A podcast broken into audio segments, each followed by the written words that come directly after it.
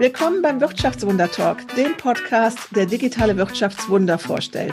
Geschichten von Unternehmen und Menschen, die in Krisensituationen mit Innovationen, mobilem Arbeiten und Digitalisierung Konzepte für die Zukunft entwickeln.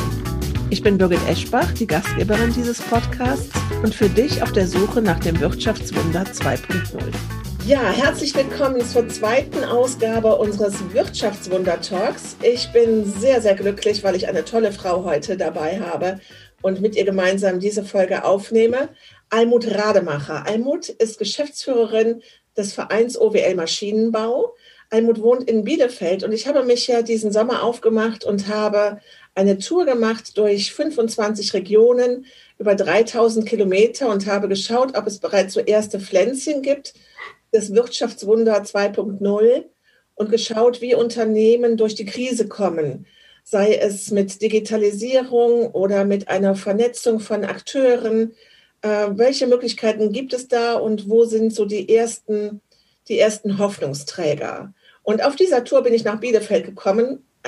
Viele von euch haben Witzchen gemacht, die Stadt, die es nicht gibt. Ich muss dazu sagen, Bielefeld ist unbedingt eine Reise wert. Ich war sehr, sehr begeistert, nicht nur von der Schönheit der Stadt, sondern auch davon, wie gut dort der Einzelhandel funktioniert. Also alleine das ist auch mit Sicherheit nochmal eine Folge wert, weil die da vieles richtig machen, was es an bekannten Konzepten gibt. Und Bielefeld ist ein gutes Beispiel dafür, dass das also auch zu einem Erfolg bringt. Aber da geht es heute nicht drum. Heute geht es um die wunderbare Almut Rademacher. Almut, ich grüße dich. Herzlich willkommen ich freue mich sehr. Vielen, vielen Dank für die Einladung und ich denke sehr, sehr gerne an unser Kennenlernen in Bielefeld vor einem halben Jahr ungefähr zurück. Es war der perfekte Sommertag. Wir hatten wunderbares Wetter und ich glaube, wir hatten auch zwei schöne Drinks im Glas. Es war traumhaft. Es war, äh, konnte man sich nicht schöner vorstellen. Also, man muss das vielleicht ganz kurz dazu sagen, dass sowohl Almut als auch ich Rheinländerin sind und deswegen war bei uns die Chemie schon äh, vor dem ersten Treffen. Das hat schon alles perfekt gepasst und es war einfach schön. Almut, äh, Verein äh, OWL Maschinenbau. Ich habe es ja so ein bisschen kennengelernt, einen Einblick bekommen. Ich war fasziniert von, diesem, von dieser neuen Idee, Akteure zu vernetzen. Was macht euer Verein? Ja, genau, so wahnsinnig neu ist die Idee ja noch nicht mal. Die ist jetzt schon, also der Verein ist schon fast 20 Jahre alt mittlerweile. Ähm, es ist ein Innovationsnetzwerk, ein Branchennetzwerk mit 225 Unternehmen und äh, anderen Mitgliedern aus der Region. Äh, tatsächlich OWL steht für Ostwestfalen-Lippe, ein Teil von Nordrhein-Westfalen. Ähm, und Maschinenbau steht quasi als Überbegriff da, aber wir sagen, es sind nicht nur reine Maschinenbauer, sondern es ist auch quasi immer das ganze Cluster drumherum. Also es sind auch Zulieferer ähm, oder auch einige Agenturen, die sich einfach dem Maschinenbau äh, zugehörig fühlen. Genau, und das machen wir seit, wie gesagt, 20 Jahren. Und die Idee ist dahinter, äh, dass sich Unternehmen im vorwettbewerblichen Bereich austauschen, gegenseitig unterstützen, voneinander profitieren, indem sie ihre Erfahrungen teilen. Ähm, das machen wir auf ganz unterschiedlichen Gebieten mit ganz unterschiedlichen Methoden von Veranstaltungen, Workshops, ne Netzwerken im Netzwerk, die sich quasi spezialisieren auf unterschiedliche Themen. Wir machen auch manchmal Highlight-Förderprojekte, äh, die wir beantragen und dann ganz viel Zeit haben, uns mit einem Thema äh, besonders zu beschäftigen. Ähm, wir fahren auf Messen, um uns da einfach kennenzulernen und zu treffen. Und unterm Strich ist es eigentlich so, dass unsere Arbeit die ist, dass wir äh, Unternehmerinnen und Unternehmen, äh, Unternehmer aus der Region am liebsten zu Freunden machen, dass sie sich so kennen, dass sie sich auch in Krisensituationen gegenseitig anrufen und unterstützen können. Jetzt bist du ja die perfekte Netzwerkerin und die perfekte Frau für diesen Job. Und ich denke mir, du bist auch viel bei den Unternehmen unterwegs. Aber lass uns noch mal gerade schauen. Wir haben, sind ja noch mitten in der Corona-Krise im Lockdown Light oder im zweiten Lockdown. Wo arbeitest du heute? Was ist heute dein Arbeitsplatz? Also jetzt in diesem Moment bin ich bei mir in meinem Wohnzimmer, weil immer wenn ich ein Video aufnehme oder etwas aufnehme, sitze ich auf meinem Sofa vor dem schönen Hintergrund. Ähm, das hat sich irgendwie am Anfang des Lockdowns eingebürgert und äh, das find, passt für mich ganz gut. Sonst habe ich aber auch zu Hause einen Schreibtisch, an dem ich arbeiten kann. Das ist dann fürs normale Arbeiten besser.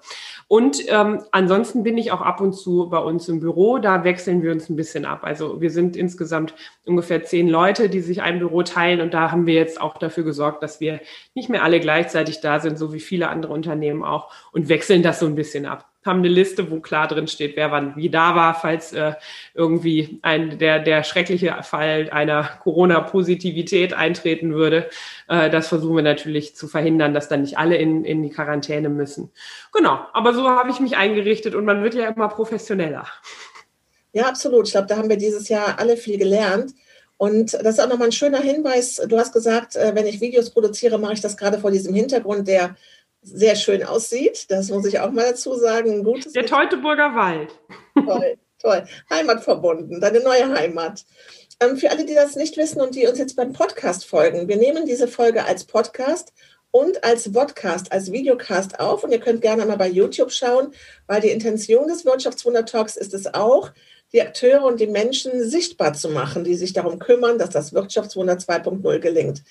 Almut, ich war ja total baff, dass ein Verein aus Ostwestfalen mit Maschinenbauern, die ich mir jetzt alle so als sehr männlich vorstelle und sehr traditionell zugegebenermaßen auch, dass die eine, ich darf das sagen, eine junge, tolle Frau zur Geschäftsführerin gemacht haben. Seit wann hast du diesen Job und wie bist du dazu gekommen? Äh, also die Geschäftsführung bzw. die Leitung des Vereins mache ich jetzt seit zwei Jahren. Davor habe ich ein Projekt zum Thema Zukunft der Arbeitswelt gemacht. Arbeit 4.0 hieß es.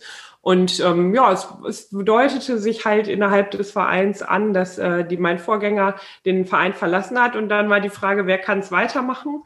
Und ähm, ja, dann habe ich nicht schnell genug meinen Kopf weggezogen, sage ich immer, ist aber natürlich auch ein bisschen Quatsch. Also ähm, es ist so, dass ich glaube, ich einfach das super gerne mache, mit sehr viel Herzblut mache, man mir das relativ schnell anmerkt, dass mir das Spaß macht und dass das etwas ist, was so einem Verein und einem Netzwerk gut tut. Also man braucht schon jemanden, der Lust dazu hat, Leute zu vernetzen, der Lust hat zuzuhören, der Lust hat, Ideen auszuhacken, der tendenziell eher ja, komm los, das probieren wir mal sagt und nicht so sehr, nee, ich glaube, das funktioniert nicht. Das, ähm, das war irgendwie nötig und ich glaube, das, das hat ganz gut dann gepasst. Und ich muss sagen, du hast natürlich recht, es ist, äh, das ist jetzt nicht so, als wäre das nur ein reines Klischee, dass man sich sehr männliche Maschinenbauer aus Ostwestfalen-Lippe vorstellt.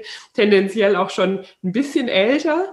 Ähm, aber die sind, also ich mag die alle wahnsinnig gerne und gerade unser Vorstand hat auch gemerkt und auch Lust dazu gehabt, zu sagen, komm, wir brechen jetzt mal auf, wir versuchen mal was, noch ein bisschen was anderes, bisschen was Neues. Und da habe ich schon sehr, sehr viel Rückenwind bekommen. Ich finde das großartig und ich habe dich ein bisschen kennenlernen dürfen. Wir haben schon das eine oder andere ähm, Projekt jetzt ähm, nach unserem Kennenlernen in Bielefeld gemacht ich erlebe dich als jemand, der auch wirklich macht. Also wenn du eine Idee hast, wird die umgesetzt. Wie gehen die damit um? Ähm, bist du, bist du, ist das neu, dass da jemand ist, der pushy ist, der sagt, hey, wir machen das jetzt und jetzt werden die Ärmel hochgekrempelt? Wundern die sich manchmal über dich oder sagen die ja, äh, nee, genauso haben wir es uns vorgestellt. Klasse. Also ich find, muss sagen, dass die Ostwestfalen, die behaupten ja von sich selber, sie würden das einlösen, was die Rheinländer versprechen. So, das ist, bricht uns natürlich als gebürtige Rheinländer das Herz. Ein bisschen haben sie aber recht. So, die Ostwestfalen sind schon sehr, die setzen gerne Dinge um. Die brauchen aber manchmal auch, sagen, ist jetzt mein Klischee-Empfinden, aber ich glaube, an manchen Stellen stimmt es, brauchen manchmal sehr viel Zeit zur Vorbereitung. Und ich glaube, dass an bestimmten Stellen es sinnvoll ist, einfach mal loszulegen und zu probieren und zu machen und zu sagen, komm, wir, wir versuchen das jetzt mal und das schätzen, glaube ich, alle sehr. Natürlich ist das auch immer eine echte Gratwanderung. Also ich kann gleich gerne noch mal von einer Idee erzählen, wo wir äh, wo, wo wir eine Idee haben, die so groß ist, ähm, der Industrial App Marketplace, dass dann wirklich nicht eine, ein Unternehmen alleine machen kann. Ähm, aber da sind so viele Player drin, die auch deutschlandweit weltweit äh, mitspielen wollen, dass das natürlich eine hochpolitische Fragestellung ist. Wie macht man das? Und da ist unser Ansatz als OWR Maschinenbau immer, wer sich meldet und mitmachen will, darf erstmal mitmachen. So und äh, dann können wir nur sagen, wir machen groß die Arme auf und wer dann kommt, kommt und Lust hat, sich einzu, ähm, einzubringen, ist herzlichst willkommen. Intrinsische motivi intrinsisch motivierte Menschen immer. Und ähm, ne, dann schließen wir nicht aus und dann müssen wir halt gucken, wer dann. Wir, wir tragen nicht alle zum Jagen. Und es ist ja bei euch auch so, dass alle Teilnehmer, alle Mitglieder des Vereins ähm, die gleiche, den gleichen Beitrag zahlen und somit auch ähm, ja, eine gleiche Wertschätzung erfahren oder sicher sein können, dass sie genauso wahrgenommen und wichtig genommen werden wie die großen Global Player, die ihr habt.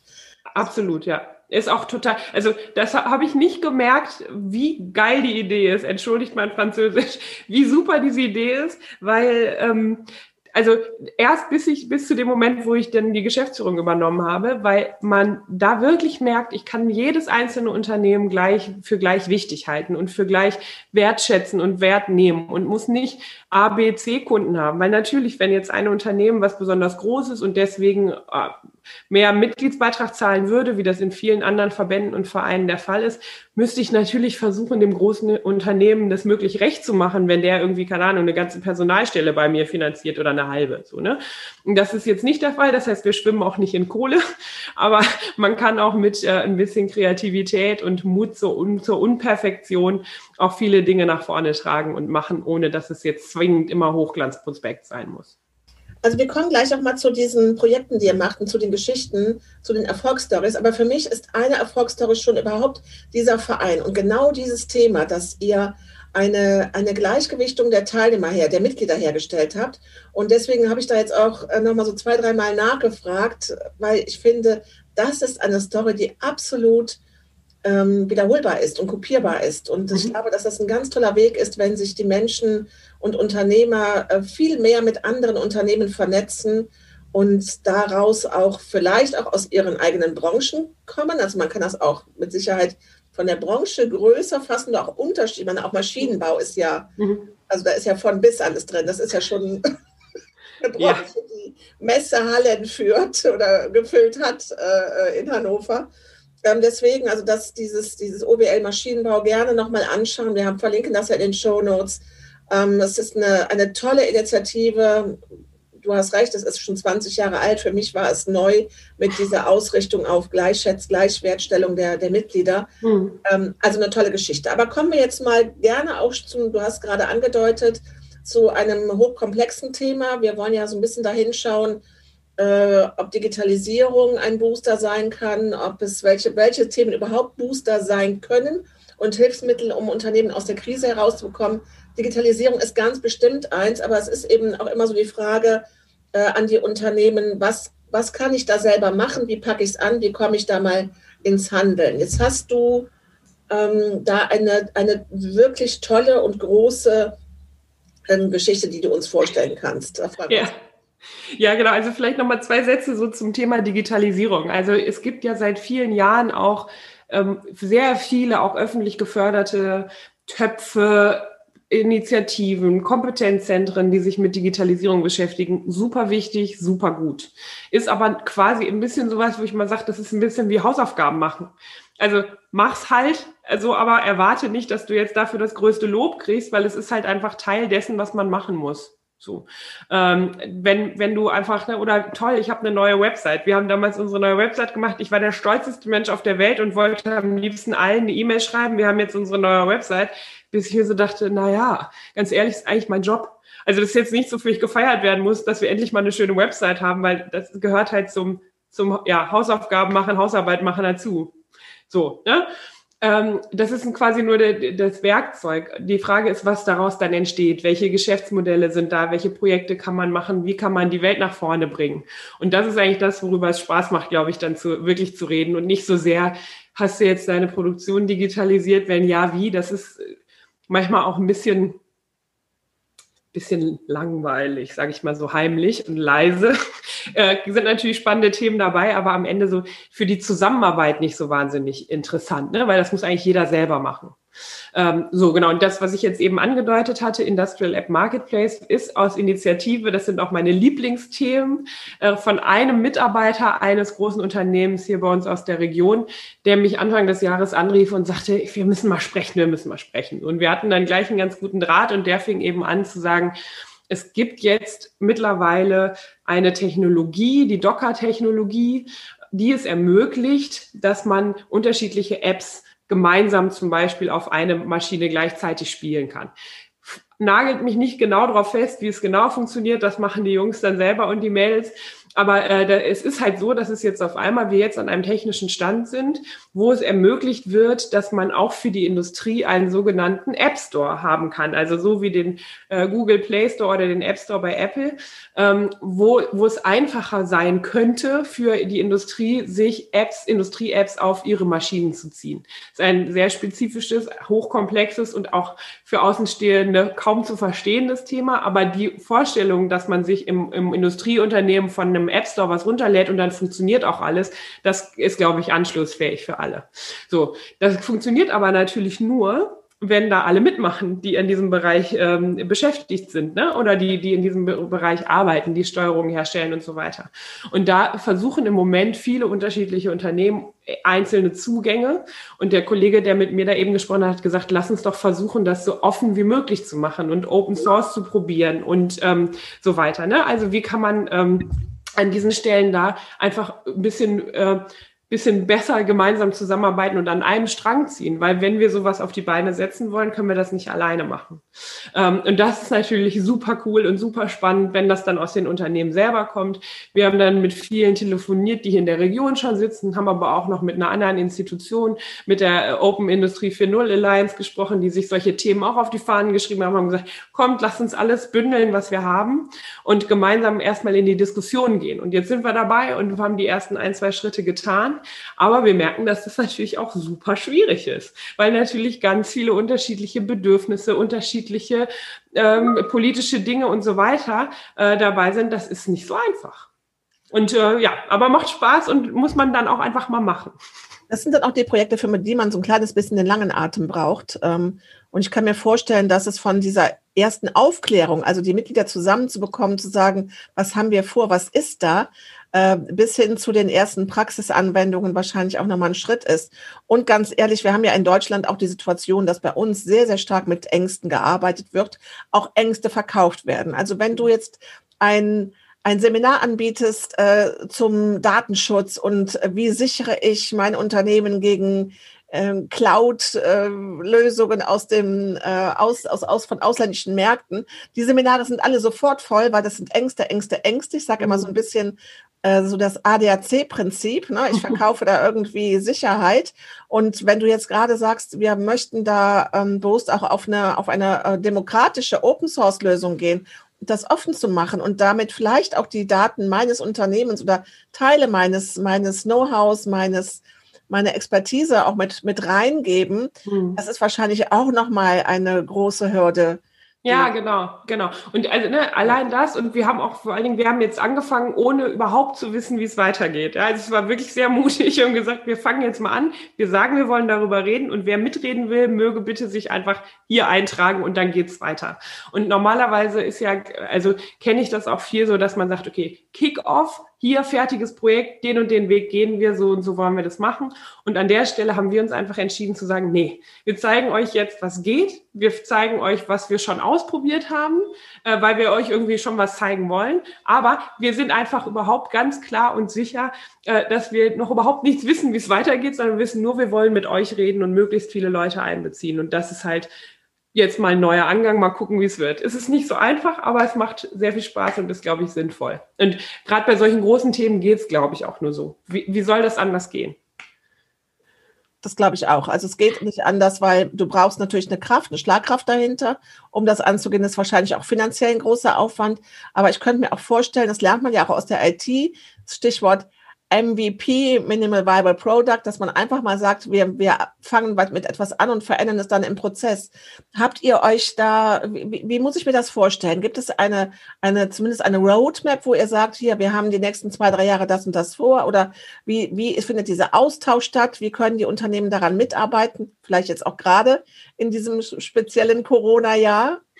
Also tatsächlich haben wir in diesem konkreten Fall keine Roadmap. Normalerweise haben wir eine, aber weil das so komplex ist, haben wir gesagt, nee, das machen wir jetzt nicht, sondern wir haben tatsächlich den nächsten Termin äh, schon fix, der, der steht fest und dann, da wissen wir dann ja, welche Leute kommen und mit denen, die dann da sind, werden wir entscheiden, wie geht's weiter. Ne? Also es gibt mehrere Varianten, wie man jetzt weitergehen könnte, ob man eine Ausgründung macht, ob man Projekte beantragt, ob man sich irgendwie zusammentut, ob man sagt, man holt, man legt, legt Unternehmen, legen Geld in einen Topf und daraus kann man was machen. Das werden wir tatsächlich jetzt gemeinsam entscheiden mit denen, die, die von dem Feuer angezündet wurden, sozusagen, ja, im positiven Sinne natürlich.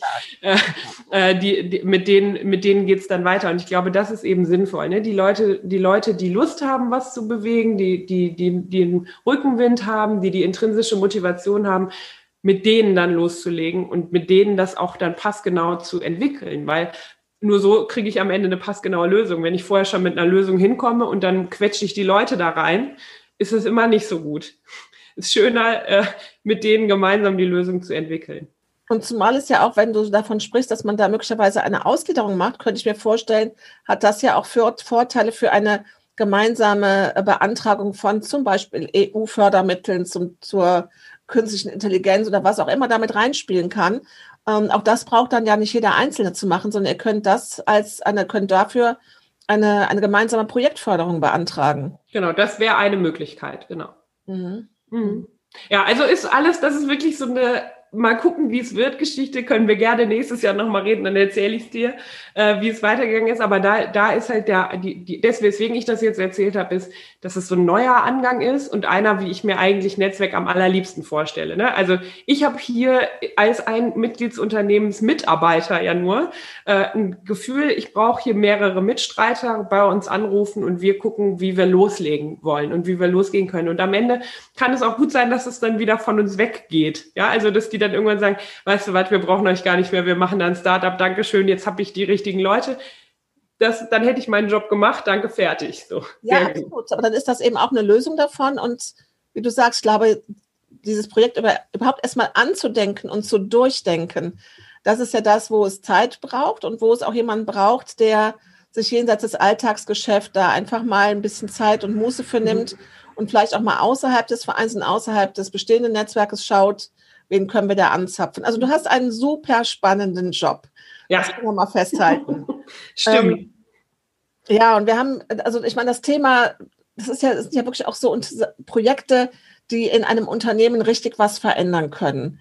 Ähm, wir haben noch über ein anderes Thema kurz gesprochen und ähm, das haben wir jetzt auch gerade ganz aktuell äh, in einer ziemlich bekannten Berliner Talkshow gewesen und ein bisschen zerrissen worden.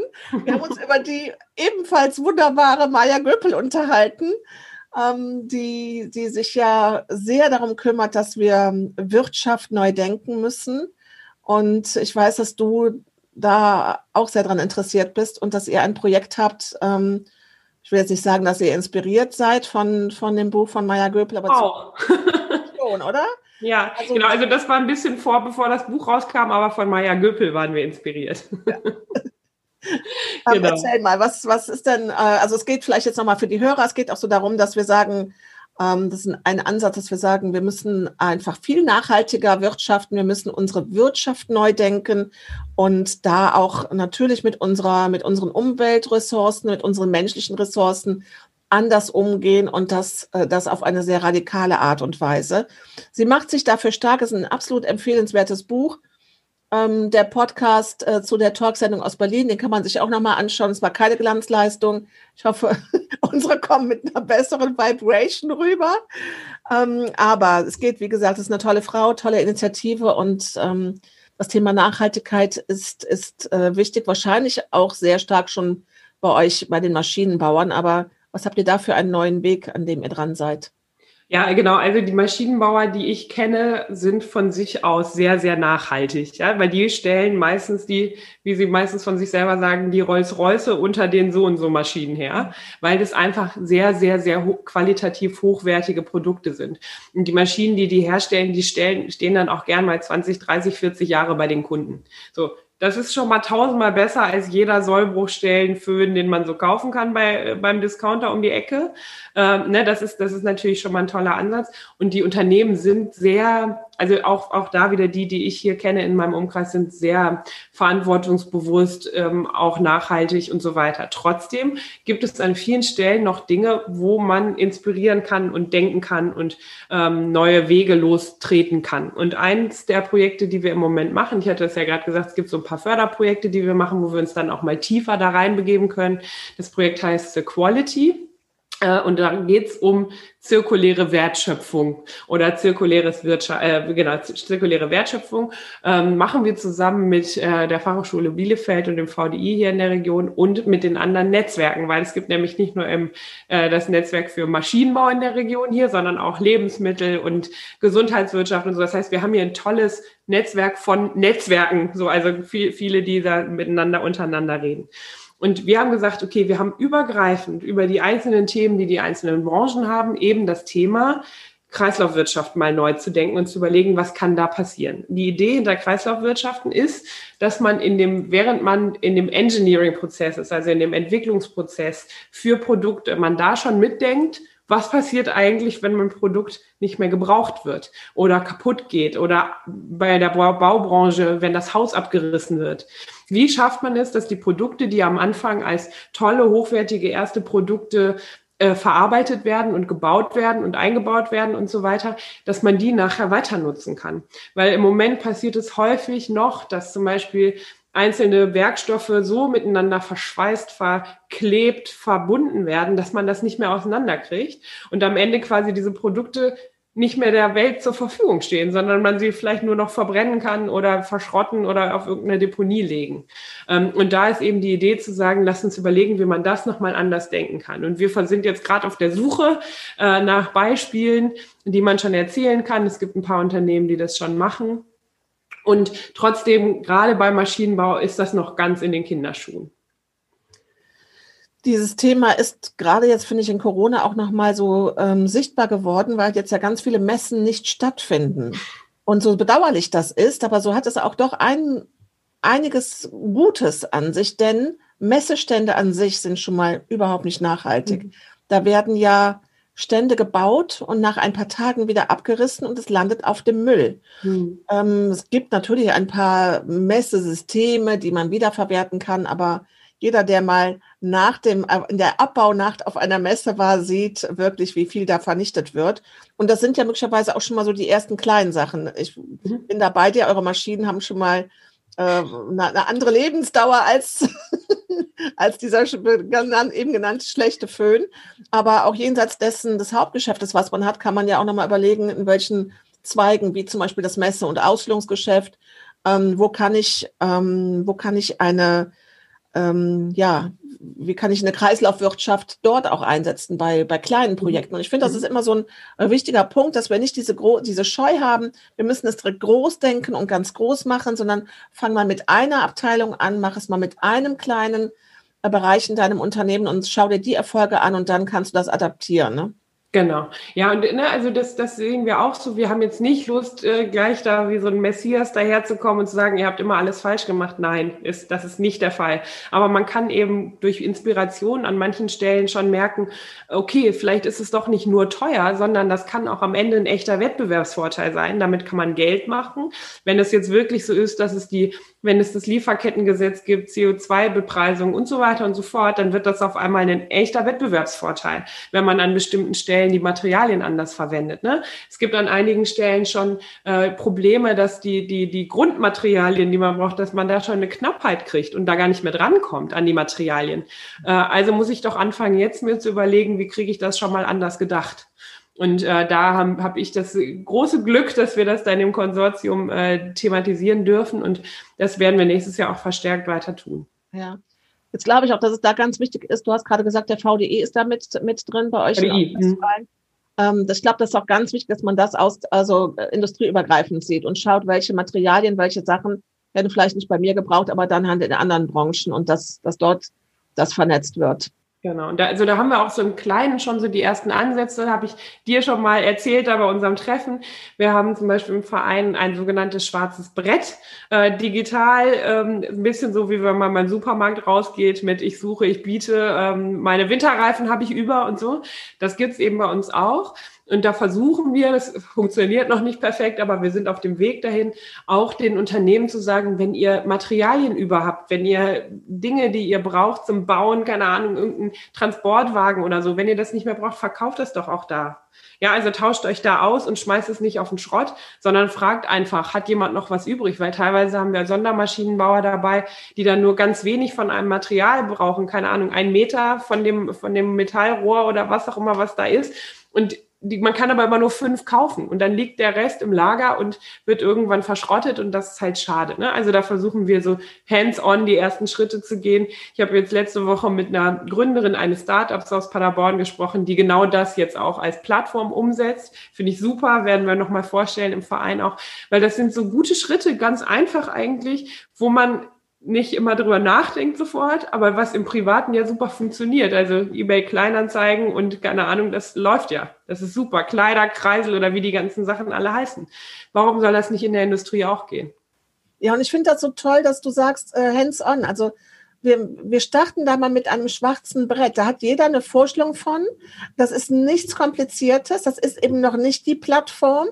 Und ich glaube, das ist so ein ganz großer, großes Erfolgsgeheimnis von von dir.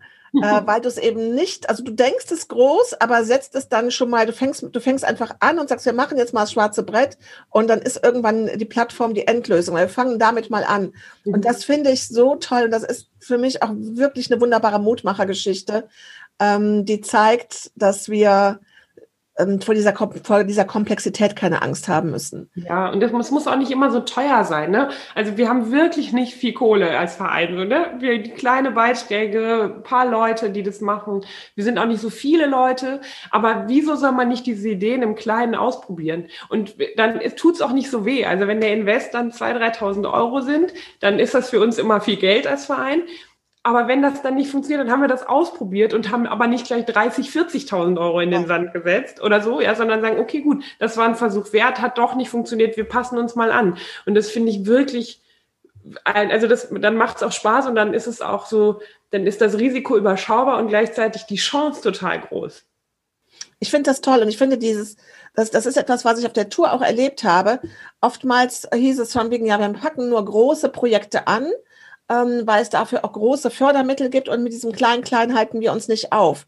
Aber das ist der falsche Ansatz. Da bin ich zutiefst von überzeugt. Wir müssen mit den kleinen Schritten gehen, weil in Deutschland gibt es auch genügend Studien zu, äh, warum bei uns gewisse Sachen, ich sage jetzt mal Digitalisierung, äh, künstliche Intelligenz, warum die Sachen nicht so in die Anwendung und in die Umsetzung kommen. Das ist die Angst vor der Komplexität. Und wenn ich dann auch noch diese weitere Hürde mit ähm, die Geldbeschaffung dafür noch mit reinnehme, und da bin ich vollkommen bei dir. Also ja. egal, ob ihr jetzt ein kleiner Verein, kleines Geld, großer Verein, großes Geld. Es geht nicht darum. Es geht darum, dass keiner Geld umsonst ausgeben möchte. Mhm. Und wenn ich eben erstmal teste und sage, okay, der Test ist mir das und das wert, und danach gehe ich dann äh, mit diesen Erfahrungen aus diesem Piloten gehe ich dann äh, guten Mutes, also im wahrsten Sinne des Wortes, äh, daran und sage, jetzt mache ich nämlich richtig Geld in die Hand, dann ja. versenke ich es auch nicht. Und das, ähm, ja. Almut, das ist ein großartiges, das waren zwei großartige Projekte. Ich danke dir, danke dir sehr dafür. Ähm, sehr gerne.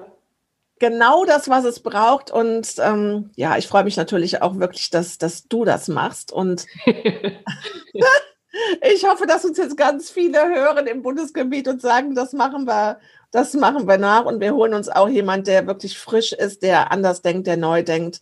Ich glaube, das ist auch die Stärke von, ähm, ja, von Menschen, die neu in einen Bereich reinkommen und äh, mit da neue Ideen und neuen Wind reinbringen und nicht vorbelastet sind. Ja, also da auch gerne jederzeit. Man kann sich gern bei mir melden. Man findet mich bei LinkedIn und sonst wo.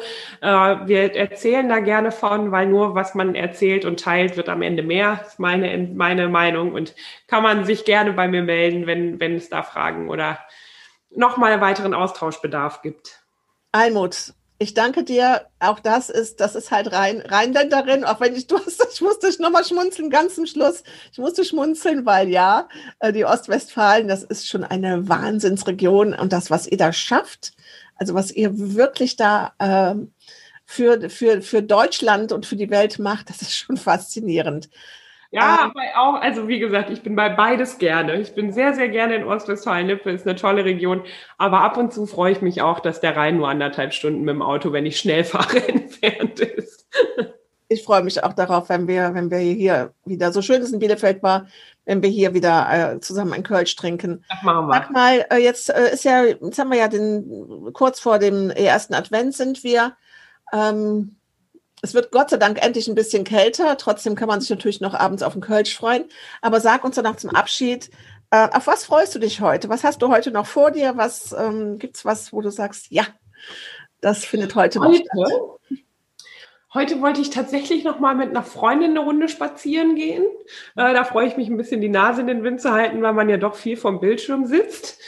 Und dann freue ich mich tatsächlich auch aufs Wochenende. Jetzt heute ist Freitag, wo wir das aufnehmen und schon so geht so langsam Richtung Feierabend und tatsächlich freue ich mich ein bisschen aufs Wochenende, weil die Woche war voll, hat viel Spaß gemacht, aber man muss auch, glaube ich, ab und zu mal lernen, auch dann mal die Klappe zuzumachen und zu sagen, so, jetzt machen wir was anderes und ja, darauf freue ich mich tatsächlich auch.